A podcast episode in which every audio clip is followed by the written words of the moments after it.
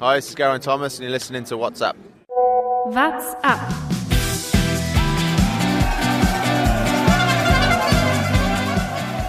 Er kam aber rein und hatte keinen Bock. Da sind lauter Spielsachen. Hui, Bällepool. Pascal braucht dann zwei, drei Leute vor sich, die dann ähm, denen er blind vertrauen kann. Der Radsport-Podcast. So viel los die letzte Woche in Sachen Radsport. Äh, ging richtig, richtig ab und darüber wollen wir natürlich wieder mal sprechen.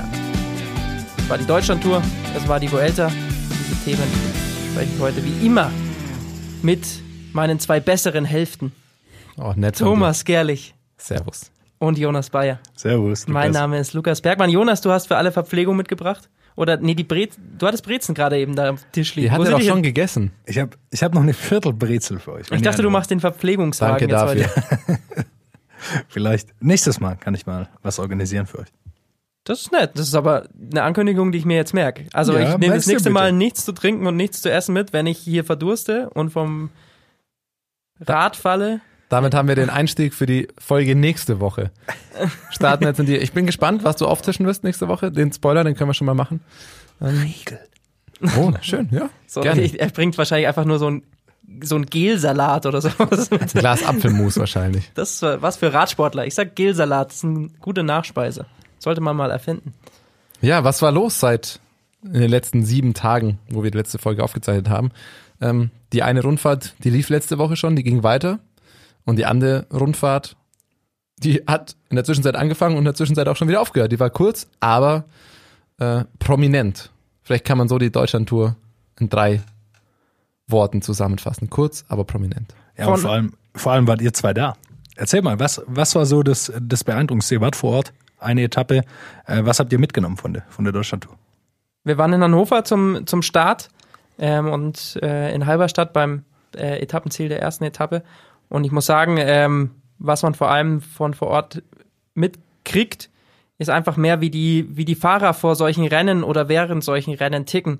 Und da gibt's tatsächlich ganz unterschiedliche. Also ähm, es gibt die einen, die, die sind super offen. Ähm, das waren in diesem Fall natürlich auch ein bisschen, bisschen die Deutschen, die wahrscheinlich auch mussten. Ja, ich meine, es ist die. Deutschlandtour, die müssen sich präsentieren. Das sind äh, ähm, die Sponsoren schon drauf bedacht. Aber dann gibt's auch so ein paar äh, internationale Topstars, die, die einfach nett sind, die offen sind, äh, mit denen man zum Beispiel Garen Thomas, mit denen man äh, sehr gut äh, quatschen kann. Und dann gibt's aber zum Beispiel Vincenzo Nibali, in dem, mit dem hast du eine besondere Erfahrung gehabt, Thomas. War der Hype busy? Der Hai, der wollte vor allem ganz schnell weg. Oder der wollte vielleicht auch gar nicht da sein, weiß auch nicht. Also ich fand das sehr herrlich. Auf deine Frage, was wir mitgenommen haben, sehr viel Mega- und Gigabyte Datenmaterial natürlich. ähm, aber ja, Nibali, ich fand, ich war ja am Tag vorher schon da, ähm, die Auftakt-Pressekonferenz und das, allein diese ganze Pressekonferenz, die war so, so weird. Und da waren so viele Kleinigkeiten, die, die, die so seltsam waren. Also es wurden angekündigt, es sind die, die deutschen Stars, Kemner, Buchmann, Ackermann und Pollitt und internationale Stars ähm, mit äh, Nibali eben und Evenepoel. Dann ging's los, waren die vier Deutschen da. Ja, wo die anderen beiden sind, wissen wir nicht. Die Bis kommen bis- später bis oder heute gar wissen nicht. wir das nicht. Das, ja, doch, sie kamen ja dann noch. Ach so. Und dann, das, das fand ich lustig, wie das einfach ablief. Die waren irgendwie auch so ein bisschen überfordert, weil dann hat der Moderator Buch, äh, Ackermann, Buchmann und Pollitt auf die Bühne geholt und Kemner saß dann noch so alleine nebendran auf dem Stuhl. Dann ist es dem Moderator ein paar Sekunden später auch aufgefallen und so, okay Lennart, dann komm du doch auch noch drauf. So. Eigentlich wollten wir dich ja nachher mal, arme Lennart, ja. Dann wurden da zwei, drei Standardfragen gestellt. Diese Pressekonferenzen kannst du auch echt immer vergessen. Da kommt nichts bei rum. Äh, hat auch keiner der etablierteren Kollegen wirklich ernsthaft was gefragt, weil die wussten, wir holen uns alles im Einzelgespräch. Das Beste war dann aber Fragen aus dem Plenum. Dann kam irgendein Zeitungsjournalist da aus Hannover, der hat eine Frage gestellt, die keiner verstanden hat, die wurde gar nicht beantwortet. Dann wurde gefragt, gibt's denn noch Fragen? Und dann kam schon die Standard, mittlerweile Standardfrage, ja, Lennart, trittst du 8000 Watt? Hat Lennart gemeint, ja, macht er immer. So, das war die Pressekonferenz. Dann kam Evenepoel, der war cool. Da waren aber die Deutschen schon, in, da war schon gar kein Journalist mehr da, weil die alle schon mit den deutschen Fahrern gesprochen haben. Und dann Nibali. Und das fand ich so herrlich. Der kam rein. Ich, ich habe noch, ich habe selten, also ich hatte früher in der Schule das vielleicht manchmal so, diese komplette Bockausstrahlung. Jeder in diesem Raum hat ihm das angesehen. Es ist aus allen Poren raus, aus seinem Blick, aus seinem Gang. Er kam einfach rein und hatte keinen Bock. Und dann kam er rein. Der Moderator fängt an, auf Englisch eine Frage zu stellen und Nibali gibt ihm zu verstehen, nö, kein Englisch, nur Italienisch. Der Moderator, Kann der, er kein Englisch oder will er das, kein das, Englisch? war, ne- das ist eine gute Frage. Vielleicht kann er es zu schlecht oder er wollte es nicht. Das Lustige ist aber, der Moderator war darauf offensichtlich gar nicht vorbereitet, weil er, ja, no Italiano. Und dann Nibali, ja gut. Dann halt nicht. Und das war diese großartig angekündigte Pressekonferenz mit den Stars, dass Nibali reinkam, ja, nur Italienisch, Moderator, ich kann kein Italienisch und dann, gut, dann lassen wir es. Und Nibali ist wieder rausgegangen. Evan de Poel stand dann noch da und hat gewartet, ob ihn jemand anspricht und Nibali ist straight wieder gegangen. Das war sehr herrlich. Und auch später dann bei der Teampräsentation, Nibali kam einfach, da mussten sie dieses offizielle Foto machen und äh, nochmal durch Journalisten durch, zehn Minuten warten, bevor sie auf die Bühne gehen. Das war streng durchgetaktet und die Fahrer mussten auf die Sekunde genau gefühlt losfahren und Nibali war da einfach nur und hat nur telefoniert. Der war zehn Meter abseits gestanden, nur telefoniert. Der wurde von diesem wichtigen Mann der Deutschlandtour mit drei Klemmbretts und zwei Funkgeräten äh, schon fünfmal gerufen, so Vincenzo, Vincenzo. Das hat ihn null gejuckt, bis er quasi wirklich eigenhändig abgeholt wurde, so am Trikot gezupft, jetzt fahr endlich mit deinem Team auf die Bühne. Dann hat, er's, dann hat er doch mal aufgelegt. Ja, wenn wir bei der Schulmetapher bleiben wollen, vielleicht äh, hat er das Ganze so als Nachsitzen an, angesehen. Vielleicht wurde er von seinem Sponsor ein bisschen dazu gedrängt, äh, zu dieser Deutschlandtour hinzukommen. Es sind schon sehr viele Stars dort gewesen. Und jetzt ist natürlich die Frage, warum waren so viele Stars bei dieser Deutschlandtour? War es nur, sich in Deutschland zu präsentieren, weil es ein guter Markt ist für die Sponsoren? Hat das Rennen äh, irgendeinen Mehrwert? Da wollen wir mal ein bisschen, bisschen drüber diskutieren. Also die Namen sind ja extrem. Alaphilippe, erster der Weltrangliste. Emanuel Buchmann war dabei, Garen Thomas war dabei. Damit allein drei der ersten fünf Nibali, bei der Tour de France. ehemaliger Nibali, Tour de France-Sieger, ähm, Caleb Youn, ähm, Mark die Cavendish. Etappen- Es war unfassbar gut besetzt. Ich glaube, das ist äh, von den Punkten der Weltrangliste her das drittbestbesetzte Rennen nach der Tour de France und äh, Paris-Roubaix war. Und das war absurd gut besetzt. Und die Fahrer, die fanden, also es, man muss das unterscheiden, weil sportlichen Wert hat es für viele nicht gehabt. Das hat man gesehen im Gesamtklassement, obwohl das so prominent besetzt war, war ja keiner der Top-Fahrer da weit vorne.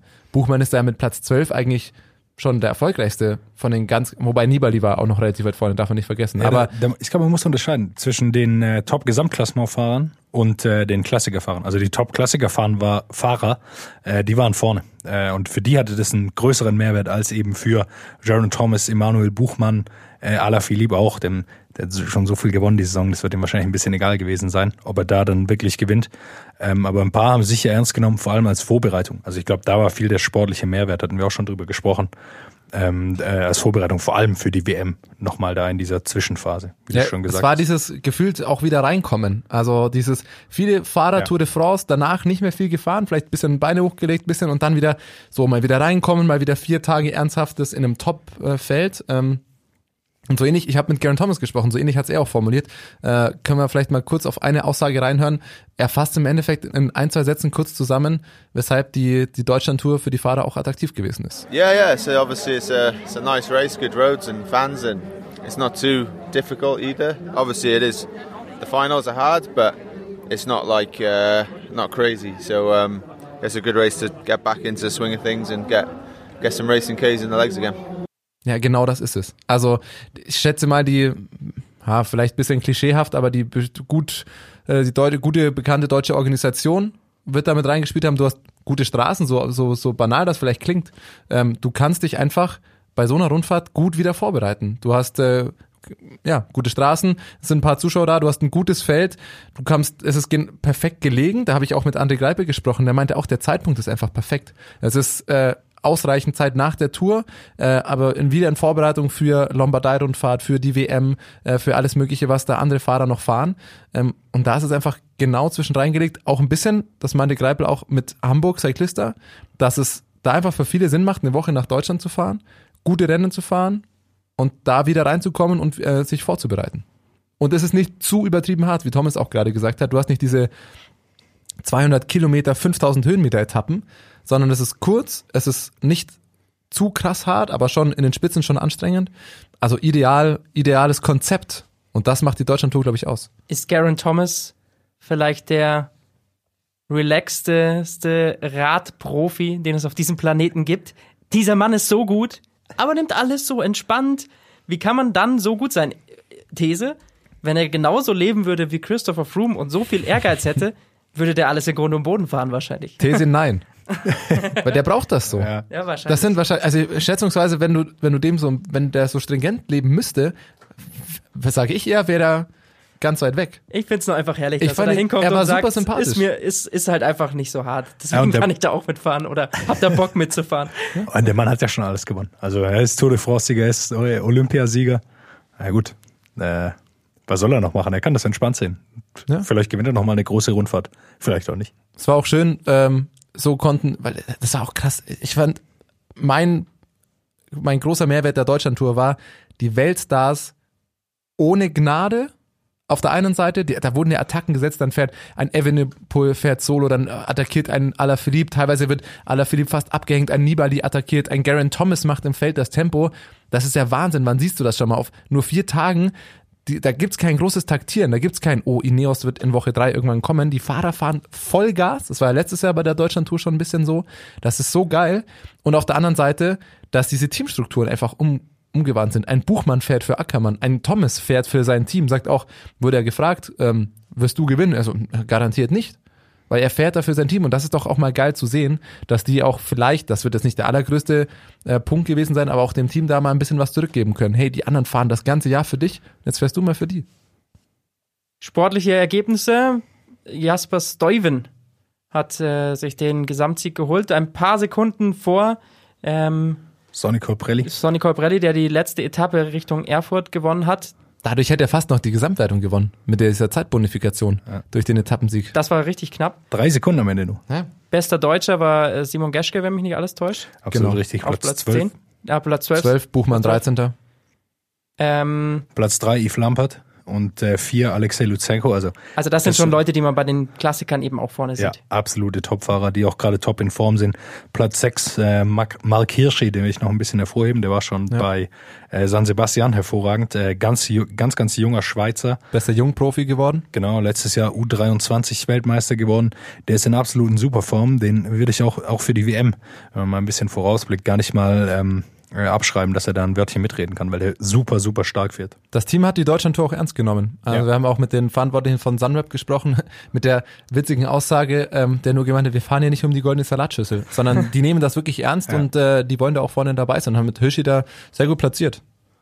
Die haben äh, wirklich äh, Gas gegeben, haben Spaß gemacht. Aus deutscher Sicht natürlich Ackermann am ersten Tag.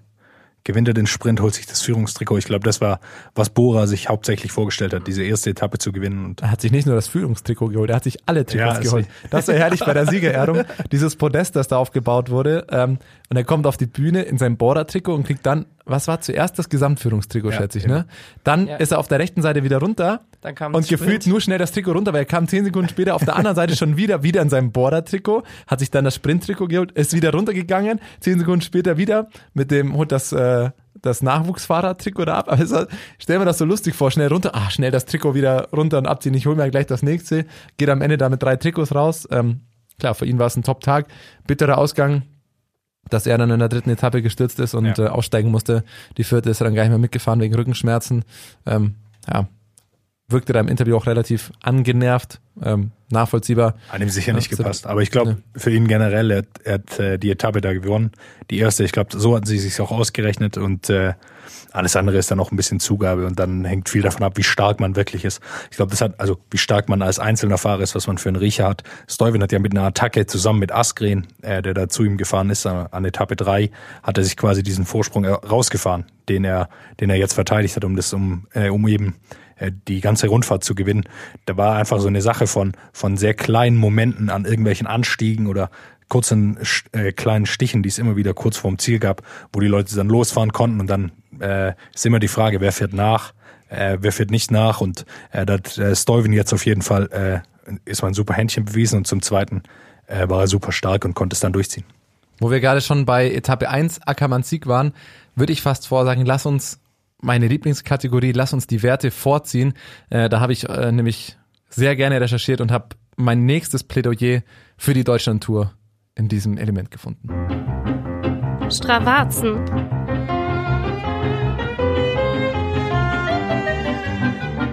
Die Top-Fahrer laden Werte hoch. Endlich. Das habe ich, glaube ich, seit wir unseren Podcast, seit wir mit den Stravazen angefangen haben bei der Tour, habe ich das jeden Tag gesagt. Emanuel Buchmann zum Beispiel. Es gibt da ein paar Sachen, ähm, ein paar unfassbar geile Werte, ähm, die man sich da rausgesucht hat. Nehmen wir die erste Etappe. Ähm, zwei Segmente daraus. Es gab ähm, ein Radfahrsegment, das war ziemlich gegen Ende der Tour, äh, der Etappe. Ähm, das war eine kleine Steigung, äh, 5% im Schnitt auf äh, 1,8 Kilometer. Und da sind Wattwerte dabei. Und man muss dazu sagen, das war ja der Teil, wo äh, Burkhardt bei Bora mit einem Defekt ausgefallen ist und Buchmann dann mal die Führung übernommen hat für Ackermann. Das heißt, der Profi, also der Vierte der Tour de France übernimmt die Führungsarbeit für jemand anderen. Emanuel Buchmann fährt auf diesem Segment drei Minuten lang mit 452 Watt, 1600 Wamm virtuelle Höhenmeter und auch immer noch mit einem Schnitt von 35 kmh. Ist damit auch nur auf Platz 9. Vincenzo Nibali holt sich da den Komm. Ähm, war zugegebenermaßen auch nur drei Sekunden schneller. Da sind sie relativ geordnet gefahren. Aber die Werte da. Sean Bennett, Puls 186. Das ist unfassbar hoch. Du hast da Wattwerte, die sind, die sind brutal. Und das finde ich eben geil. Da Buchmann zu sehen, der drei Minuten lang, ähm, auch Rudi Selig haben wir hier, 473 Watt, Schillinger 462, die haben da richtig getreten, da haben die richtig Tempo gemacht, um Ackermann da nach vorne zu bringen. Und jetzt haben wir noch dieses ähm, Segment, das war ganz, ganz kurz vor Schluss. Das war, es ging ja bei der letzten Etappe nochmal kurz bergauf. Das sind, glaube ich, nur sieben Höhenmeter, aber auch nur auf, auf 200 Metern. Das war ja nochmal eine kleine Welle. C. Spol holt sich den Komm. 50 kmh sind die da gefahren. Der hat da 924 Watt getreten, 27 Sekunden lang. Also es ist nicht fünf Sekunden all out im absoluten Sprint, sondern das ist in diesem Schnitt, das ist brutal. Da haben wir hier noch, Buchmann ist da sogar nur auf der zweiten Seite in, in dem Segment, Nibali auch mit 49 kmh. Äh, André Greipel ist auf Platz 6, 863 Watt. Der Gorilla kann halt ordentlich Gorilla. ballern. Da sind Pulswerte dabei, das ist abartig. 191 von Van Rensburg. Das ist brutal. Müssen wir Thomas bremsen? Ein bisschen. Wahrscheinlich, wahrscheinlich muss man, wahrscheinlich muss man das, ja, aber das ist, Kurz. Thomas verliert sich gerne in Wattwerten. Das, ihr müsst euch das vorstellen, wie so ein kleines Kind in so einem, so einem Kinderland. Da sind lauter Spielsachen. Hui, Bällepool. Gab's übrigens auch bei der, Ja. gab's auch bei der Deutschlandtour. Äh, könnt ihr noch mal auf unserem Instagram-Account Aber- nachgucken. Aber, ähm, ja, es war ein, war ein äh, spannendes Segment zum Schluss und ein Segment, bei dem vor allem einfach Bora dominiert hat, weil sie haben Ackermann mal wieder in eine überragende Position gefahren und Thomas hebt mal wieder den Finger. Er möchte noch was sagen. Lassen wir ihn seine Werte lass es, vollenden. lass es mich auskosten, dass äh, Topfahrer wie Buchmann, Top-Gesamtklassementfahrer wie Buchmann da die Werte hochladen. Ähm, oder auch Rudi Selig. Wenn wir zu diesem Sprintzug kommen von Bora, da fährt der, ich muss es nochmal sagen, Buchmann fährt da wieder vorne weg, 505 Watt. Das ist brutal für dessen Körpergewicht. Rudi Selig 648 Watt. Das sind die Werte, die Ackermann nach vorne gebracht haben. Geil. Geiles Ding, gerne mehr davon. Mein nächstes Plädoyer für die Deutschlandtour. Nein, aber über diesen Sprintzug muss man natürlich schon sprechen bei dieser ersten Etappe, weil das schon das ganze Jahr zu sehen ist. Ähm, wenn Buchmann seine Leute dabei hat, äh, Buchmann sage ich schon, wenn Ackermann seine Leute dabei hat, ähm, das war beim Giro ganz wichtig, dann gewinnt er Etappen, dann ist er, ist er vorne. Und äh, deswegen haben ich mit einem seiner Anfahrer gesprochen und mal so ein bisschen nach diesem Geheimnis gefragt, was, was äh, diese Brand äh, of Brothers, wie sie sich nennen, ähm, da irgendwie zusammenhält. Und das ist der Andreas Schillinger, eben einer, der dann äh, vorne für ihn anfährt, bevor dann Rüdiger Selig kommt und dann Ackermann den Sprint vollendet. Ja gut, es ist schon so, dass man für, eine, für so einen Sprintzug äh, sehr viel Vertrauen braucht. Das sind harte Positionskämpfe auf den letzten Kilometern und ähm, vor allem Pascal braucht dann zwei, drei Leute vor sich, die dann, ähm, denen er blind vertrauen kann, wo er weiß, was die machen, wie sie sich bewegen bei prekären Situationen. Und äh, ja, er weiß halt, denke ich, dass er sich auf uns verlassen kann und ähm, ja, deswegen denke ich, ähm, klappt es ganz gut. Und das finde ich schon äh, eine sehr spannende Aussage, was wiederum solche Dinge, Dinge äh, bestätigt, die wir von, von Marcel Kittel oder sowas mitgekriegt haben, warum der nach dem Teamwechsel eben nicht mehr ganz so fröhlich war. Du brauchst deine Anfahrer, denen du vertraust. Wenn da diese Teamchemie nicht stimmt, hast du vielleicht halt in diesen Positionskämpfen einfach, steckst du dann auch mal zurück. Du hast nicht diesen unbedingten Willen, diesen, diese Leichtigkeit. Und das ist, äh, finde ich schon eine, eine krasse Aussage, dass das auch Ackermann eben äh, so stark was, was bringt und dadurch ist er extrem erfolgreich. Allein was du da für diese Positionskämpfe, die Bewegungsabläufe weißt, wie der sich bewegt, wie er, wie er reagiert und das ist das, was Bora halt wirklich ja, nahezu perfektioniert hat. Die haben das so gut organisiert. Ähm, der Sprintzug von Bora funktioniert so gut. Wir haben es beim Giro gesehen. Ähm, die, die, die haben das einfach drauf. Da kann Ackermann dem Blind vertrauen und es dann so vollenden. Also das ist die Definition eines Sprintzugs. Man darf auch nicht vergessen, Ackermann ist noch ein sehr junger Sprinter. Also er ist nicht, Sagan zum Beispiel, er, braucht nicht diesen ganz krassen Sprint, sogar hat so viel Erfahrung, er hat so viel Durchsetzungskraft auch in so einem Massensprint ohne wirklichen Anfahrer. Ackermann ist noch sehr jung, er, er lernt es sicher auch mal noch ohne wirklichen Sprintzug dann mal Etappe zu gewinnen, aber so macht man es ihm sehr viel leichter, weil den Punch hat er, darüber braucht man nicht sprechen, aber äh, diese Erfahrung fehlt ihm wahrscheinlich noch, dass er ein, zwei äh, Rennen auch mal dann ohne funktionierenden Sprintzug gewinnen kann. Ähm, aber wie er schon gesagt hat, wie wichtig so Anfahrer sind, sieht man, äh, wie wichtig die Jungs von, von Quickstep sind. Jedes Mal, wenn Richese oder Murkoff da irgendwo vorne rumfahren, gewinnt quasi ein äh, Quickstep-Fahrer, einfach weil sie ihn so nach vorne fahren, äh, dann kann nichts mehr anderes machen. Also du musst nur noch durchfahren, wenn die zwei äh, dich irgendwo da vorne abliefern. Absolut. Da bin ich gespannt. Kleiner Exkurs, da werden wir wahrscheinlich später im Jahr nochmal drüber sprechen. Das könnte nämlich auch genau ein Thema sein, Stichwort Tour nächstes Jahr. Wie du eben meintest, jemand wie Sagan, der braucht so einen Sprintzug Ja. nicht und jemand wie Ackermann, ähm, dem musst du halt noch ein, zwei, drei Leute abstellen. Ähm, ich habe auch mit Pascal Ackermann gesprochen, eben wie, wie, wie er sich seine Chancen, Hoffnungen ausrechnet für die Tour nächstes Jahr. Kommen wir wahrscheinlich in ein paar Wochen nochmal dazu, aber das ist halt eine wichtige Entscheidung. Was wird die Border-Taktik nächstes Jahr sein? Mit Abwägung, acht Fahrer kannst du mitnehmen. Wie viel fahren auf Gesamtklassement für Buchmann? Wie viel fahren Sprint für den Sprinter, den sie dabei haben? Hatten wir ja auch schon mal. Jumbo Wismar hat die gleiche Entscheidung zu treffen äh, nächstes Jahr. Die natürlich noch viel mehr als Bora auf, auf Gesamtklassement und äh, da wird, wird eine ähnliche Entscheidung zu treffen sein, ob sie äh, tatsächlich äh, Grönewegen mitnehmen wollen oder nicht. Absolut. Aber bleiben wir nochmal zur Deutschland-Tour. Ähm, mein nächstes Plädoyer. Ja, ich Äh, möchte noch, ich möchte noch äh, zwei okay. zwei wichtige Punkte sagen. Ähm, und zwar bei der Deutschland-Tour die, die Trikots noch durchgehen. Wir haben den Sprint-Sieger noch gar ja. nicht äh, erwähnt. Colbrelli hat es dann eben gemacht, ähm, der dann eben die letzte Etappe gewonnen hat und da noch Christoph überholt hat, holt sich die Sprintwertung und äh, die Bergwertung natürlich an äh, Kurt Nielsen von Astana, ähm, der sie mit, mit Nibali ein Battle geliefert hat. Also man hat schon gesehen, Nibali, äh, so lustlos er gewirkt hat, er hat schon ein bisschen was probiert. Sein Chef wird ihm in den Arsch getreten haben, glaube ich. Also tatsächlich. Äh, ich bin mir ziemlich sicher, dass äh, er so nicht auftreten soll. Er wechselt zwar das Team, aber dennoch steht er unter Vertrag. Äh, so kann er da nicht auftreten. Und Quickstep hatte natürlich auch seine, seine Anteile bei dieser Deutschlandtour, wenn auch nicht diesmal in den Wertungen, aber äh, was Remco Evenepoel auf Etappe 2 gezeigt hat, hat mal wieder alle staunen lassen. Eine Solofahrt über 100 Kilometer, ja, das ist ein guter Mann.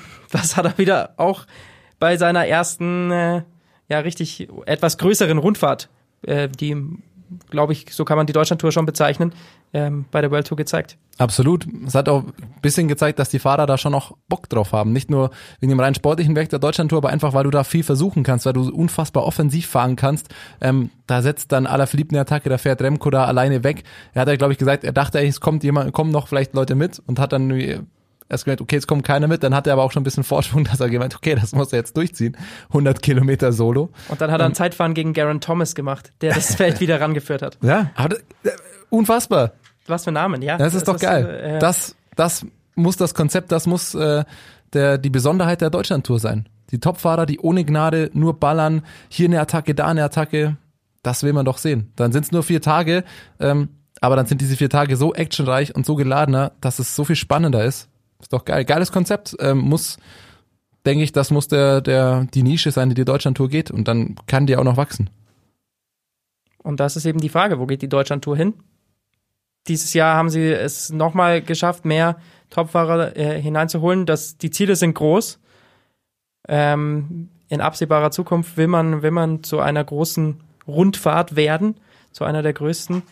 Ob man tatsächlich an wo älter irgendwie rankommt, bezweifle Nein, ich noch. nein. Das, äh, aber es, ist, es stand mal irgendwo so im, so im Raum, habe ich irgendwo gehört. Und das glaube ich aber nicht. Also die drei großen Rundfahrten sind unangreifbar. Äh, Vuelta, Giro und äh, Tour de France. Äh, hat man keine Chance, an denen irgendwie vorbeizukommen. Ähm, äh, Sehe ich nicht. Ich habe eher die, äh, die Befürchtung, wenn man noch größer wird, es gibt dieses Ranking in den äh, Rennen, sie sind aktuell äh, noch nicht eben im World Tour Ranking, sondern ein bisschen drunter. Deshalb können auch noch die deutschen Amateurteams mitmachen. Zum Beispiel äh, P&S Metalltechnik war dabei, die immer wieder Fahrer nach vorne schicken. Und ich glaube, das ist schon auch ein Wert für, für die Deutschland-Tour an sich, dass da äh, kleine deutsche Teams, also vor allem ein Wert für den deutschen Radsport, dass kleine deutsche Teams mitfahren können, die sich da präsentieren. Das ist ein riesen Mehrwert für die kleinen Sponsoren, da eben von der ARD übertragen äh, und ZDF war auch dabei, äh, da sich zeigen zu können. Und für die jungen Fahrer super. Riesenbühne für die und muss man irgendwie so einen Mittelweg finden, glaube ich, zwischen ähm, absoluter World Tour und äh, der Ebene drunter und man hat noch die Chance, kleinere Teams einzuladen. Ich würde da jetzt aber gar nicht so vehement äh, widersprechen. Also natürlich kannst du das nicht mit den drei großen drei Wochen Rundfahrten gleichsetzen, aber von der Bedeutung, schau dir die die die Fahrer an, dieses also ganz ehrlich, schau dir das Fahrerfeld Vuelta, schau dir das Fahrerfeld Deutschlandtour an. Und ich glaube nicht unbedingt, dass die Deutschlandtour das eine so krasse Ausnahme gewesen ist, dieses äh, dieses Feld äh, dieses Jahr. Vielleicht wird's nächstes Jahr nicht ganz so krass, aber für viele Fahrer, die die Tour ernst nehmen, die die Vuelta dann nicht mehr krass fahren können, ist die Deutschlandtour die perfekte Rundfahrt. Dann bleibt bei den vier Tagen, vergleich's nicht mit einer drei Wochen Rundfahrt, aber vom Stellenwert, was da rumfährt, kann die Deutschlandtour Klar, man weiß nie, was passiert. Es kann, sie kann auch wieder in der Versenkung verschwinden, ne? aber kann die Deutschlandtour absolut äh, eine der der bedeutenden oder der na, nicht bedeutendsten, nicht sportlich, aber der der prominentesten, der wichtigsten Rundfahrten werden. Ich, das äh, sehe ich absolut so. Ähm, das, der Unterschied ist nur von, von eben Huelta oder den, den ganz, ganz großen Rennen, äh, dass die Leute sich auf diese Rennen vorbereiten. Also Genau. äh, die Jungs, äh, die Deutschlandtour fahren, so bitter es ist, aber die bereiten sich nicht explizit auf die Deutschlandtour vor, sondern die Deutschlandtour ist eine Vorbereitungsrundfahrt. Wie du schon gesagt hast, Greipel hat es auch gesagt, liegt perfekt zwischen äh, gen weit genug weg von der Tour, äh, nah genug dran an der Weltmeisterschaft, an, an der Lombardei-Rundfahrt, wo die Leute eben da mitfahren können. Und das ist, glaube ich, noch der, der große Unterschied. Aber man hat noch eine Nische gefunden, wo eben, wie du sagst, die Leute kommen können.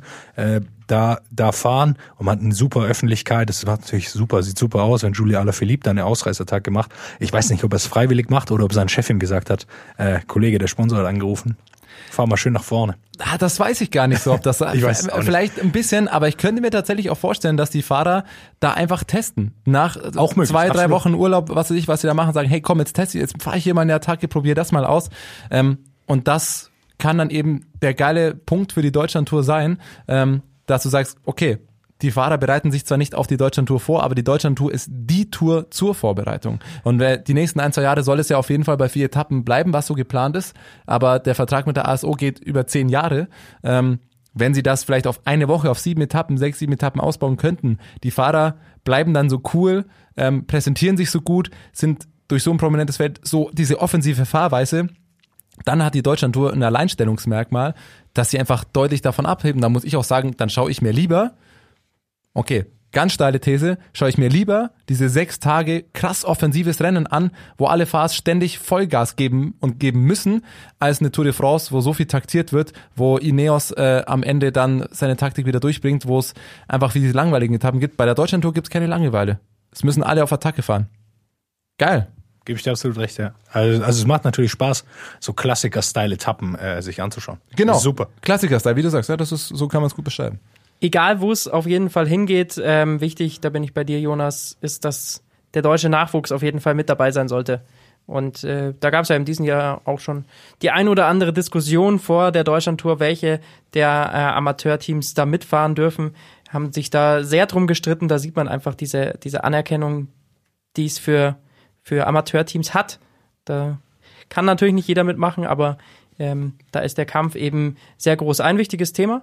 Ganz kurz noch, klar, das ist natürlich auch geil für diese Amateurteams, wenn du dann so ein Feld hast, dass du sagst, hey geil, du kannst als Amateur mal in einer Ausreißergruppe mit äh, Alaphilippe mitfahren oder sonst, die kann sich da präsentieren, dann hat diese Deutschlandtour eben nicht nur für die prominenten Fahrer, sondern auch für die kleinen und äh, Nachwuchsteams Deutschland halt super einen Mehrwert. So, jetzt bin ich fertig. Ein, ein schönes Thema, das es natürlich noch am Rande der Deutschlandtour gab. Marcel Kittel hat sich mal wieder gezeigt, nachdem er bekannt gegeben hat, dass seine ähm, Karriere vorbei ist. Und da, auch da haben wir natürlich mit dem einen oder anderen Fahrer drüber gesprochen, was äh, sie zum Abschied von Marcel Kittel sagen. Und Nils Pollitt, ganz prominenter Mann, Teamkollege, hat Folgendes gesagt. Ja gut, ich bin ja jetzt mit Marcel dann noch äh, ja, anderthalb Jahre im, im Team gefahren und äh, für mich Marcel ist eine, eine riesen Radsportposition. Er hat so viele Radrennen gewonnen. Äh, ja, es hat Spaß gemacht, mit ihm im Team zu fahren, äh, ihm zu helfen. Ähm, ja, ich, die Entscheidung von ihm äh, ziehe ich ihn absolut den Hut vor, ähm, so eine Entscheidung zu treffen. Ich glaube, wenn man mich da in sowas, äh, so eine Entscheidung reintreffen oder wenn ich in so einer Situation wäre, ähm, wäre es für mich äh, ja, eine ziemlich, ziemlich harte Entscheidung. Äh, und von daher ziehe ich absoluten Respekt, wie er damit umgegangen ist. Und ähm, ja, wünsche natürlich jetzt Marcel auf, auf seinem neuen Weg äh, alles, alles Gute und äh, ja, äh, hoffe natürlich, ihn äh, trotzdem das eine oder andere Mal noch an der Rennstrecke zu sehen. Ja, ähm, war, war der perfekte Ansprechpartner. Ähm, ist ja, wie er selber gesagt hat, lange, war im Endeffekt der letzte Teamkollege von, von Kittel, als er noch bei Katjuscha war. Ähm, ja, ein cooles Statement. Er war ja auch bei der Deutschlandtour am Start, Ziel in Erfurt, ähm, wo er, was er seine sportliche oder seine Heimat ja auch ist. Ähm, war cool, ihn da zu sehen und ich muss auch sagen, sein, äh, er war am Samstag auch noch im Sportstudio. Ähm, fand ich einen sehr, sehr, also ich kann es nur jedem Radsport-Fan empfehlen, sich das nochmal reinzuziehen, wer es noch nicht gemacht hat. Super Aussagen, ähm, super spannend und er hat total offen und ehrlich einfach erzählt. Sein kleines Beispiel zum Beispiel, Beispiel, zum- das, was er angeführt hat, er hat eine Liste für sich geschrieben, wo er aufschreibt, was macht mich im Leben glücklich? Und hat ein paar Sachen aufgeschrieben und hat am Ende gemerkt, keine dieser Sachen hat mit Radsport zu tun. Dann ist die richtige Entscheidung, denke ich. Absolut, aber auch wieder ein geiles Interview, wieder ein Plädoyer. Wie, wie cool sind Radfahrer noch drauf? Auch die absoluten Weltstars geben sich noch so offen und so lassen so in ihre Gefühlswelt oder so in ihr, ihr, ihr, ihr Nachdenken auch reinblicken, sind da nicht so abgehalftert äh, wie in anderen Sportarten die Topstars. Ähm, fand ich super. Auch interessant war auch, er wurde mit dem äh, mit dem O-Ton von äh, ich weiß nicht, leider weiß ich jetzt gerade nicht genau, wer es war, von Katjuscha, der ihm vorgeworfen hat, ähm, Kittel hat quasi nur von seinem Talent gelebt und hatte immer nur die, er war faul quasi so ungefähr und hat immer nur die Hälfte trainiert von anderen und da hat Kittel vehement widersprochen. Ähm, hat auch gesagt, das ist, dem kann er zu 100 Prozent ähm, widersprechen, weil er einfach genau weiß, wie er trainieren muss und dass er auch einen Leistungssportler ausmacht, dass er ein Gefühl für seinen Körper, für sein Training hat, dass er weiß, was muss er wie viel trainieren und die Erfolge, die Kittel hatte, geben ihm ja recht. Also das kannst du nicht mit zu wenig Training machen, ähm, wenn du da so reinweise die Sprints gewinnst. Auf jeden Fall ein großer, der da, der da geht und der sich eben auch bei dieser Deutschlandtour mal wieder gezeigt hat. Fliegen wir rüber. Richtung Iberische Halbinsel. Westen, in Richtung Die Südwesten. schlecht besetztere Rundfahrt, die gerade noch stattfindet. Thomas Gerlich. Er hat einen Hass, aber es ist natürlich trotzdem für jeden Radsportfan mindestens die äh, drittwichtigste Zeit des Jahres. Zumindest äh, für die Rundfahrtenfans. Klassiker da mal ausgeschlossen. Die Vuelta ist äh, beim, hat die erste Woche überstanden. Heute der Ruhetag, wo wir hier aufzeichnen, an diesem Montag. Ähm, blicken wir zurück. Was ist in der vergangenen Woche noch so alles passiert? Viel. Aus deutscher Sicht, das würde ich einfach mal als allererstes gleich vorne wegnehmen. Ein Etappensieg für Nikias Arndt. Sehr stark. Sprint im Sitzen. das war spektakulär, wirklich. Wer es nicht gesehen hat, schaut euch die Zusammenfassung an. Das sieht so cool aus, wie er da aus einer Gruppe äh, im Sitzen auf einmal losfährt. Man denkt, okay, okay. Es ist zu, vielleicht zu viel. Ja, was macht er? Aber keiner hat irgendeine Chance. Er, er zieht vorbei. Er hat sicher äh, zwei Radlängen Vorsprung am Ende und fährt über die Ziellinie. Geht nie aus dem Sattel. Äh, super Bild, der absolut verdient gewonnen, super Rennfahrer, sehr, sehr nützlich für das Team, in dem er immer fährt und jetzt kann er auch mal selber gewinnen. Freut mich immer umso mehr, wenn, wenn solche Fahrer auch dann mal einen eigenen Sieg einfahren dürfen. Absolut, vor allem sein erster Sieg ähm, bei einer der drei Rundfahrten. Man muss immer vorsichtig sein. Man will natürlich nicht äh, einen Sieg gleich zu hoch hängen und, und zu viel Druck aufbauen. Ähm, trotzdem sehe ich ihn gerade in einer sehr guten Position bei, bei Sunweb. Ähm, das hat dieser Etappensieg auch wieder gezeigt. Der hatte ja beim, beim Giro auch schon mal einen, wo er, wo er nachträglich dann als Sieger erklärt wurde. Ja.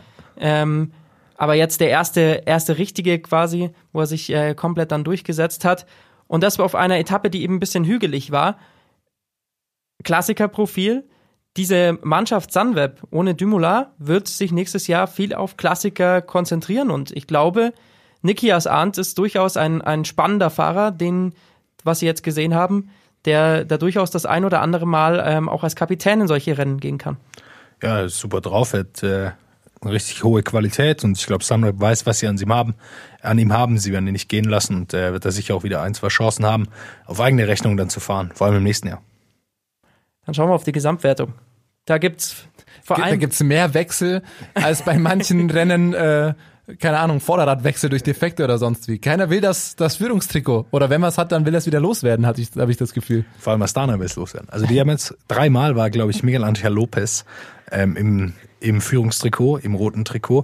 Äh, und sie haben immer wieder Ausreißer weggelassen. Sie sind also nicht so ganz daran interessiert, äh, die immer reinzufahren, sondern wollen irgendwie mal ein bisschen abwarten, auf die nächsten Wochen schauen. Nicht so viel Kraft verschleudern in den ersten Wochen. Ja, und dann hat es auf einmal zum Beispiel so jemand wie Dylan Toynes zwischendrin, auch äh, sehr starker Fahrer natürlich, äh, ist Zweiter auf dieser Etappe geworden, wo er sich's geholt hat. Ähm, aber es kristallisier- kristallisieren sich trotz diesen Führungswechsel, dass dann immer mal wieder so einer auf einmal vorne reinschießt, der fällt dann aber auch am nächsten Tag wieder zurück. Es gibt die vier, die beisammen sind, innerhalb von 20 Sekunden. Es ist ein irre enges Rennen und das sind natürlich Valverde und Quintana von Movistar, Roglic von Jumbo Visma und eben Lopez von Astana und die werden es unter sich ausmachen. Gehe ich davon aus, Quintana sieht für mich aktuell am Berg am stärksten aus. Miguel Lopez hat gestern so eine äh, sehr, sehr frühe Attacke äh, gesetzt. Äh, konnte dann nicht durchziehen, hat Rückstand kassiert. Quintana sah wieder sehr gut aus, auch wenn Movies da einfach ein bisschen weird drauf ist. Wenn wir gleich noch wahrscheinlich drauf zu sprechen kommen. Äh, aber Vorteil für Roglic natürlich jetzt ist Zeitfahren morgen. Äh, das wird ihm auf jeden Fall in die Karten spielen. Äh, kann er sicher Zeit rausholen. Das Zeitfahren also als Riesenstärke natürlich von Roglic. Das äh, ist klar. Er Also ist mit der, Abstand der beste Mit Abstand der Zeitfahrer. beste Zeitfahrer bei dieser Vuelta. Und ähm, da wird er nicht nur um den Etappensieg fahren, sondern vor allem um die Sekunden. Wie viel wird Quintana verlieren? Das ist die Frage. Wie viel muss er rausholen? Bisher ist das halt alles sehr, sehr eng. Aber wenn Roglic jetzt mal so eine Minute oder sowas rausfährt, das kann auf diesem Zeitfahren durchaus passieren. Das ist ein langes Zeitfahren. Muss man Kann auch sagen. sogar zwei Äh, Minuten ja. hageln, wenn Quintana äh, keinen guten Tag hat. Das ist dann äh, schon, schon eine Gefahr für eine Vorentscheidung. Trotzdem ist natürlich diese Tour auch mal wieder so geplant worden. Zeitfahren werden inzwischen immer früher abgehalten, sodass die Bergfahrer danach genug Möglichkeiten haben zu attackieren, sodass das Rennen immer noch offen bleibt. Ja, äh, denke ich auf jeden Fall. Also 36,2 Kilometer. Ich habe es gerade noch mal nachgeschaut. Ist es morgen sehr flach. Also äh, noch mal mehr bessere, äh, eine bessere Möglichkeit für eben diese Rouleure, die so diese Fähigkeiten von Roglic mitbringen. Ähm, wird sicher wird sicher ein ordentlicher Vorsprung werden. Aber die Berge kommen noch. Er ist deutlich schwerer als die anderen Jungs, deshalb äh, wird da abzuwarten sein, äh, wie das läuft. Und äh, Movistar hat zwei vorne drin Ja, es ist, Top 4. Mal schauen, wen sie dann wieder für den anderen zurückpfeifen. es ist hier bisher, äh, finde ich, ja, irre, irre abwechslungsreich. Also diese Ja. vier, jeder ist irgendwie an einem anderen Tag besser. Mal gewinnt Valverde, dann äh, ist, äh, kann auf einmal Lopez wegziehen und nur Roglic kann mitgehen und die beiden Movistar-Fahrer fallen zurück äh, an einem steilen Schlussanstieg, was man auch nicht gewohnt ist. Es ist super unvorhersehbar. Ja, macht's eigentlich auch aus. Die Vuelta ist immer so ein bisschen in diese Richtung geplant, das sehr steile Anstiege auch zum Schluss. Äh, das macht's natürlich noch mal härter, weil wenn man da ein, ein kleines Loch nur hat, äh, fällt man so weit zurück, äh, im Gegensatz zu so Rouleurbergen, wo man Rollerbergen, wo man sich noch mal ein bisschen besser erholen kann, äh, als bei diesen komplett äh, richtig steilen Anstiegen, wo dann äh, richtig große Abstände auf sehr kurzer Distanz entstehen können. wer der Leute hat äh, das stärkste Team. Eigentlich hat man davor gedacht, Jumbo Visma, dann musste Kreuzweig aussteigen. Gut, von dem konnte man auch nicht so viel erwarten. Sie haben trotzdem, meistens hat Roglic schon noch den einen oder anderen Helfer an der Seite. Ähm, Lopez, muss man sagen, ist meistens auf sich alleine gestellt. Bei Quintana und Valverde sieht das anders aus. Die haben noch Marc Soler, auch wenn es ihm nicht ganz so gut gefällt, scheinbar. Ja, der Mann ähm, äh, hat bei der bei der Tour de France war er, glaube ich, schon sehr, sehr unzufrieden mit Quintana. Da hat er eben für Quintana äh, das Tempo äh, so hoch gehalten und dann äh, hat er auf einmal sich hinten rausfallen lassen. Und gestern war er vorne, er war Erster der Etappe äh, und dann hat ihm der Funk, hat ihm der Funkspruch ereilt, okay, zurück, äh, hol Quintana, hilf ihm. Und dann hat man gesehen, wie er, er dreht sich auf dem Rad um und flucht, gestikuliert mit seinen Händen. Er war sehr, sehr unzufrieden. Er hatte die Etappe, hatte eine gute Chance, die Etappe zu gewinnen, die dann am Ende äh, Tadej Pogacar gewinnt, ein ganz junger Mann. Können wir auch gleich noch drüber sprechen, aber ist sehr, sehr unzufrieden. Movistar, es läuft einfach gar nicht. In der einen Etappe führt Quintana für Valverde. Valverde gewinnt dann auch die Etappe, aber Quintana verliert Zeit. Jetzt ist es umgedreht. Also der Plan ist wieder mal nicht da. Es ist äh, merkwürdig, äh, was sie einfach machen. Das ist genau das, was du, Lukas, äh, in unserer Vorschau zu Vuelta gesagt hast. Die fahren wieder im Endeffekt nur mit Kapitänen da und haben eine total weirde Taktik, falls sie denn überhaupt eine haben. Oder sich nicht jeden Morgen denken, oh, was machen wir denn heute? So, so, also es ist, es wirkt nicht so, also, oder wir durchsehen diesen genialen Plan und nicht. Ich glaube, es ist einfach sehr schwer auch. Also man hat Valverde, der sagt zwar, glaube ich, äh, sagt immer im Voraus, ja, äh, ich fahre mal für die anderen, aber am Ende des Tages macht er das, glaube ich, nicht gern. Also er will dann doch noch, hat den Ehrgeiz dazu gewinnen. Er fährt auch im Weltmeistertrikot, aber Klar, Fahrer diesen Kaliber wollen ungern bei so einer großen Tour helfen. Gerade, wo wir gerade waren, wenn du in Führung bist und zurückgepfiffen bist. Also welcher äh, Fahrer mit Racing-Herz rastet da nicht aus, denkt sich, Alter, warum muss ich jetzt zurück? Ja, es ist, äh, scheint mir so ein bisschen so wie so eine Familie, deren Kinder aber alle äh, verschiedene Fußballfans sind und du versuchst sie zusammen in ein, ein Stadion zu bringen. Jeder will was anderes. Äh, das kann nicht gut gehen. Also deshalb machen sie auch den Schnitt äh, nach diesem Jahr. Das hat einfach nicht funktioniert. Sie haben das nicht hinbekommen mit Quintana, der auch kein, kein leichter Fahrer offensichtlich ist, kein leichter Teamkollege. Ähm, deshalb äh, wird schwer, äh, äh, also es wäre schwer geworden, nochmal ein Jahr so zu machen. Deshalb machen sie da einen Schnitt. Und vielleicht können sie es doch noch holen. Zwei Fahrer unter den Top 4. Äh, da haben sie sicher eine große Chance, das auch noch zu gewinnen. Wo du gerade bei Familie warst. Bei Familie und ich war bei Quintana. Da kommen wir dazu, unserer nächsten Rubrik. Diese Überleitung sitzen. Ich sag's euch. Ich habe mich äh, bei der Deutschlandtour nur mit Überleitungen beschäftigt. Nee, habe ich natürlich. Das war jetzt deine, dein Sprint im Sitzen, diese Überleitung. So, so aber mindestens, äh, nee, ich vergleiche das nicht. In keinem Satz erwähne ich jetzt noch Nikias Arndt. Habe ich getan. Hat er nicht getan. Ab zur Rubrik.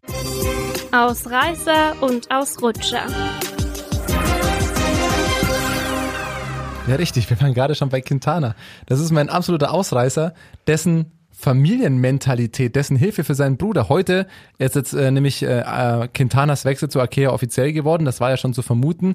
Und er nimmt auch noch seinen jüngeren Bruder Daya Quintana mit. An sich nichts äh, allzu Ungewöhnliches. Aber die billige äh, Internetrecherche namens Wikipedia verrät, dass das nicht das erste Mal ist, dass Nairo Quintana für seinen jüngeren Bruder irgendwelche Deals aushandelt. Und meine Lieblingsstory dabei ähm, ist, dass dessen jüngerer Bruder als 18-Jähriger äh, in der U23-Mannschaft gefahren ist, die von der lokalen Polizei gesponsert wurde. Ähm, um dafür eine Bezahlung zu bekommen, musste man sich als Polizist verpflichten und die Abmachung hat irgendwie nicht ganz geklappt, wurde dann irgendwie gebrochen und so musste der jüngere Bruder von Nairo Quintana 18 Monate als Polizist arbeiten und Training und Rennen wurden ihm verboten. Jetzt kommt der große Bruder Nairo ähm, und so steht es bei Wikipedia durch Verbindungen zum Bürgermeister von Tunja, die er spielen ließ, wurde sein jüngerer. Bruder aus dem Polizeidienst entlassen. Und sein Bruder verschaffte ihm später auch noch einen Vertrag in der spanischen Mannschaft Lizate. Gefühlt klärt Nairo Quintana einfach in Boss-Manier das Leben des kleinen Bruders und durch persönliche Kontakte zum Bürgermeister, Können die wir Kolumbianer. Quintana, Quintana Sämtliche, jetzt, sämtliche Klischees über Kolumbianer und weirde Deals, die irgendwo durch Kontakte ablaufen an dieser Stelle, sei jedem, jeder Fantasie selbst überlassen. können wir Quintana in Zukunft einfach nur noch der Pate nennen? Der Don, Don Quintana. Don- Nicht Don Quixote, Don Quintana. Doch, Quintana war aber keiner, der Verbindungen zur Polizei hatte. Ne? Ich glaube, wir haben einfach unseren Der ist Folgentitel. gegen Ich- Windmühlen ich bin angerannt. Für, ich bin für Don Quintana als unseren heutigen Folgentitel. Ja, ich glaube, um das Ganze, also äh, das mit der Polizei ist sehr, sehr, wild, aber um das Ganze so ein bisschen äh, abzumildern quasi. Du wirst wieder zu seriös. Ja, scheinbar so. Aber zum Beispiel, man sieht ähm, Vincenzo Nibali hat jetzt beim Wechsel wieder seinen Bruder mitgenommen. Äh, Peter Sagan, sein Bruder, fährt bei Bora, Juri Sagan. Also so ganz untypisch ist es nicht, seinen Bruder auch mal schön ins nächste Team mitzunehmen, dem auch einen kleinen Job zu verschaffen. Aber das mit der Polizei ist natürlich nochmal eine ganz andere Nummer als äh, einfach zu sagen, okay, nimm den mal mit. Also generell bei Transfers ist es üblich, dass ein, zwei Fahrer äh, mitkommen, mit, dem mit dem großen Star vor allem. So, Lukas, Das ist also unser Ausreißer, diese Familie. der Ausrutscher. Nein, äh, da- da- das war der Ausreißer. Jetzt kommt Jetzt, der genau. Ausrutscher. Ausrutscher und der ist für mich äh, das Wetter. Ähm, gestern vor allem äh, war es extrem. Da ist ähm, kurz vor Ende der Etappe gab es einen richtigen, ja, war das Hagelschauer? Ich hätte es gerne gesehen, aber ich konnte es ja nicht. Es war ähm, auf einmal nichts mehr zu sehen. Ne? Keine, keine Live-Bilder mehr. Also für mich ist es Kann kein Ausrutscher. Ich muss tatsächlich sagen, für mich ist es ein absoluter Ausreißer eigentlich. Wir haben uns hier vorher schon ein bisschen, bisschen gestritten. Ich finde es grandios. Das ist einfach noch, die Jungs sind draußen unterwegs. Äh, Es kann sowas passieren. Die fahren trotzdem weiter, auch wenn man nichts sieht. Und auch auf einmal ist das Bild wieder da. Konstellation hat sich komplett gedreht. es ist einfach, niemand weiß, was passiert. Auf einmal Lopez weg. Ja, Lopez weg, vorne, flucht Soler, er muss zurück. Nie, also, es- Ah, du bist quasi für die Realness von der Street. ja, ich fand's cool. Äh, Ich fand es cool, das zu sehen. Muss nicht immer alles, im, American Football alles in der Halle, hier alles überdacht, ein Stadion. Was ist das denn? war wieder draußen. Schön mal im Regen das Ganze machen. Wann bist so du das letzte Mal im Regen Rad gefahren, Jonas? Du findest das zum Zu... Ja. so, und da sind wir beim Thema. Meine, meine Radregenjacke hat ein Loch. Da kommt der Kopf durch, ne? aber ja, ich kann deinen Punkt verstehen, aber an sich natürlich das Wetter, es war krass gestern. Ähm, Äh, schon die ganze Zeit. Hat, es hat, ja, hat es auch zu einem richtigen, vogelwild. es hat zu einem richtigen Ausrutscher Wenn, kein- wenn kein. Pool ausläuft, dann schüttet es halt von oben wie wild. Also Wasser ist auf jeden Fall genug da bei dieser Vuelta. Nee, aber ähm, es äh, hat es zu, auch zu einem anderen richtigen Ausrutscher geführt. Ähm, was, welche Etappe war es? Etappe 8, ich glaube, das war der Samstag. Ja. Ähm, geht's ja Richtung Ziel, die letzten acht Kilometer. Motorrad filmt das Feld von vorne und auf einmal filmt die Kamera immer schräger werdend das Feld von vorne. Und auf einmal ist nur noch schwarz zu sehen. Der Regisseur hat schnell umgeschnitten. Ähm, zum Glück. zum Glück. Aber das äh, Motorrad, also man sieht wirklich auch für diese Motorradfahrer ist das extrem hart. Ähm, diese Boah, das sah böse aus. Hoffentlich ist nichts passiert. ja, absolut. Vor allem, wenn man sich, wenn man sich äh, vorstellt, die sind ja teilweise oft im Stehen rückwärts Ja. auf dem Motorrad drauf. Und wenn das in so einer Kurve wegrutscht, du hast diese, ja, keine Ahnung, die wiegt auch ein bisschen was, diese Kamera auf der Schulter und rutschst da weg, äh, bist null, hältst dich nirgendwo fest, äh, nicht wirklich gesichert. Boah, das sah schon echt, echt krass aus, muss ich sagen. Das war äh, keine schöne Szene, deswegen ähm, auch da der Wetter so, das Wetter so ein bisschen der Ausrutscher, weil es eben auch für die Motorradfahrer extrem hart ist auf, auf diesen glatten Straßen, die natürlich dann immer auch frisch geteert sind. Wenn da die Radrennen durch sind, macht es dann nicht so einfach für die Leute, die uns eben Live-Bilder präsentieren oder auch eben ab und zu manchmal nicht, wie wir gesehen haben. Wie geht's weiter? Wie geht's weiter? Wir haben das Zeitfahren angesprochen. Danach kommen ähm, einige sehr harte Etappen. Sprintetappen haben wir bisher noch nicht so viele gesehen. Zwei waren es. Einmal Gibt's hat welche? Be- Sam Bennett gewonnen und einmal äh, Jakobsen, der mal wieder von, von Richese äh, einfach Ja, äh, so verrückt. bis an die Ziellinie getragen wurde und dann ist halt Richese Er musste nur stehen noch geblieben. vorbeifahren. Er musste nur noch vorbeifahren. Äh, das ist schon wieder extrem. Aber äh, auch da wird es in der nächsten Woche relativ schwer. Ich glaube, eine äh, Sprintetappe sehen wir Sonst auch. wieder, ein- wie auch bei der Deutschlandtour, ein bisschen, äh, also nicht ganz, nicht ganz so schwer, aber immer noch mit einem, mit einer Steigung kurz vor Ziel oder sowas, wo es gerade für Gaviria zum Beispiel wieder nicht, nicht so leicht rüberkommt als, als kompletter, reiner, reiner Sprinter.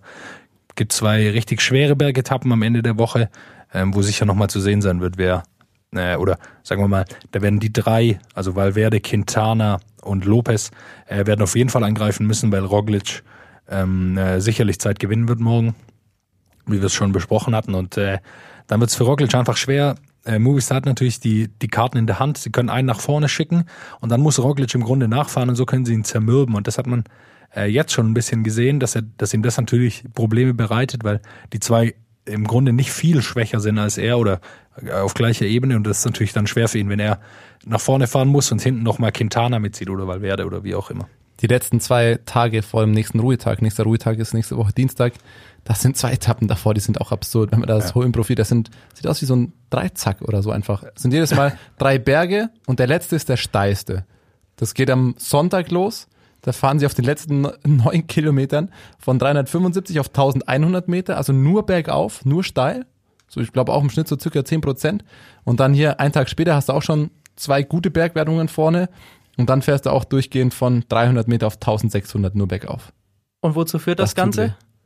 Dass Nairo Quintana der Top-Favorit auf das grüne Trikot ist. Es fällt mir immer noch schwer, wenn ein grünes Trikot rumfährt, dass darin Nairo Quintana steckt. Man Das- muss sich die, die Rangliste anschauen. Quintana, Roglic, Valverde, Pogacar und dann Sam Bennett. Also, ich habe eine Theorie, vielleicht war Soler deshalb so sauer. Er wusste gar nicht, wer da von hinten ankam. Er hat sich gedacht, so, wieso soll ich jetzt auf das grüne Trikot warten? Ich, ich will für die Gesamtwertung will ich hier fahren. Möglich ist es. Jemand anderes als Peter Sager in einem grünen Trikot ist einfach schon mal. Das ist schon Verwirrend. seltsam. Ich will noch eine Sache erwähnen und vor allem einen Fahrer. Und das, äh, wir haben ihn schon angesprochen, Pogacar, Tadej, Boga, Tadej Pogacar. Äh, der hat gestern die Etappe gewonnen. Äh, super junger Fahrer, letztes Jahr Tour de l'Avenir gewonnen. Ähm, ist gestern ein riesiges Rennen gefahren von Team Emirates. Äh, riesiges Talent. Ist jetzt ähm, eine Minute 42 hinter Quintana, der im roten Trikot ist.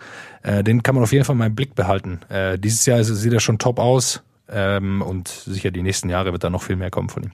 Ist dann auch für UAE Team Emirates leichter zu verkraften, dass so jemand wie Dan Martin eben nicht mehr dabei war, mit dem es nicht so richtig funktioniert hat. Ja. Wenn man da so einen starken Nachwuchs in seinen eigenen Reihen hat. Bergtrikot ähm, ist im Moment bei Angel Madrazo Ruiz, der hat auch äh, einen richtig starken Etappensieg geholt, wo er schon, glaube ich, drei, viermal abgehängt wurde, sich immer wieder zurückgekämpft hat und zum Schluss den Punch setzen kann. Wurde sogar noch von seinem eigenen Teamfahrzeug angegriffen, das, ihn, das ihn umgefahren hat. Also Fahrzeuge, das hatten wir in der letzten Folge schon, äh, sind bei dieser Vuelta äh, auch sehr, sehr im Fokus. Ähm, aber der führt im Moment und scheint äh, da als einer der einzigen so richtig drauf zu gehen. Danach kommt noch äh, Bouchard, der von Age de La Mondiale, der hat vielleicht auch noch so leise Hoffnungen und dann sind es eh schon Leute, die auch um die Gesamtwertung mitfahren. Ja. Eins noch zu erwähnen, ähm, Esteban Chavez äh, ist gestürzt äh, gestern und hat dann ein Rad von seinem Teamkollegen bekommen. Ja. Und das war, Danke, dass du sagst. Das ich hätte war- das fast vergessen. das war äh, sehr, sehr merkwürdig. Sein Teamkollege muss äh, gefühlt 40 Zentimeter größer gewesen sein als er. Äh, also Chavez kleiner Kolumbianer und sein Teamkollege war wahrscheinlich ein zwei Meter Hühne. Auf jeden Fall sah es so aus, als müsste jetzt das komplette Rennen einfach im Stehen fahren. Aber Muss er, glaube ich, auch. Ja. Also, Ich bin sicher, irgendwann hat er das Rad gewechselt. Problem ist natürlich bei Bergetappen, die Straßen sind sehr eng. Das Teamfahrzeug kann nicht einfach nach vorne fahren. Äh, dann wechselt er lieber mal das Rad und dann ist er sicher mal den Anstieg mindestens äh, komplett im Stehen hochgefahren. also ich habe mir das gestern in der Zusammenfassung, ich musste das screenshotten, weil das so geil aussieht. Also du sagst gefühlt 40, aber in Realität 20 Zentimeter sind es Ja. bestimmt. 20, 25 Zentimeter. Wie der auf dem Rad steht, der Sattel, der drückt ihm ins Rückenmark irgendwo rein, äh, irgendwo in die Wirbelsäule, weil das einfach so viel zu hoch ist. Wenn der auf dem Sattel sitzt, dann kommt er nicht ans Pedal unten ran. Das sieht so absurd aus, der arme Kerl. Also, Ich ja. poste das, wir posten das auf jeden Fall gleich noch auf, auf unserer Ja, Twitter-Seite. das muss man gesehen haben. WhatsApp unterstrich Podcast. Da könnt ihr euch das auch selber ein Bild davon machen, falls ihr es noch nicht gesehen habt. Das war's äh, von, von Vuelta Woche, Woche 1, oder? Gibt's von euch noch was zu sagen? Nein. Wer holt das Ding? Jeder einen Gutsy Call. Don Quintana. Ich wollte auch auf Quintana gehen. Äh, dann sage ich jetzt äh, Roglic. Valverde. Der alte Mann. Passt nur auf. Der battelt sich dann am Ende gegen Quintana. Die zerstreiten sich so und dann äh, macht Valverde einfach sein eigenes Ding. Der alte Mann, der auf das Rad stieg In und die Huelta gewann. In Spanien. könnte, könnte zum Buchklassiker werden. Gibt's dann auch einen zweiten Teil. Hoffentlich. Once upon a time on a bicycle. Wir ähm, werden an diesem Buch schreiben. Ihr könnt es dann irgendwann im Handel kaufen. Jonas Bayer über Alejandro Valverde. Bis dahin Ein machen Punkt. wir aber eine Woche Pause und dann äh, hört ihr die nächste Ausgabe dieses Kapitels, das nächste Kapitel in der nächsten Woche. Und wo wir gerade noch bei Twitter waren und das ist eine Woche Pause, ähm, da lohnt sich vielleicht diese Woche ein bisschen genauer hinzuschauen, auch auf Instagram. Wir haben nämlich was von der Deutschlandtour mitgebracht und ähm, kommt die nächsten Tage. Kleine Hinweise, ähm, vielleicht eine ganz coole Sache für den einen oder anderen. Also da mal die Augen aufmachen. Ist ein Gewinnspiel. Darf man, das klingt Das so, Gewinnspiel klingt so. Ja, eigentlich, es, Es gibt vielleicht was Cooles für euch. Es gibt Also Augen auf. Bis dahin äh, macht's gut. Bis nächste Woche. Dann melden wir uns wieder am Ruhetag der Vuelta für euch dann zu hören. Am Dienstag überall, wo es Podcasts gibt. An jeder Podcast-Autobahnraststätte. What's up? Der Radsport-Podcast.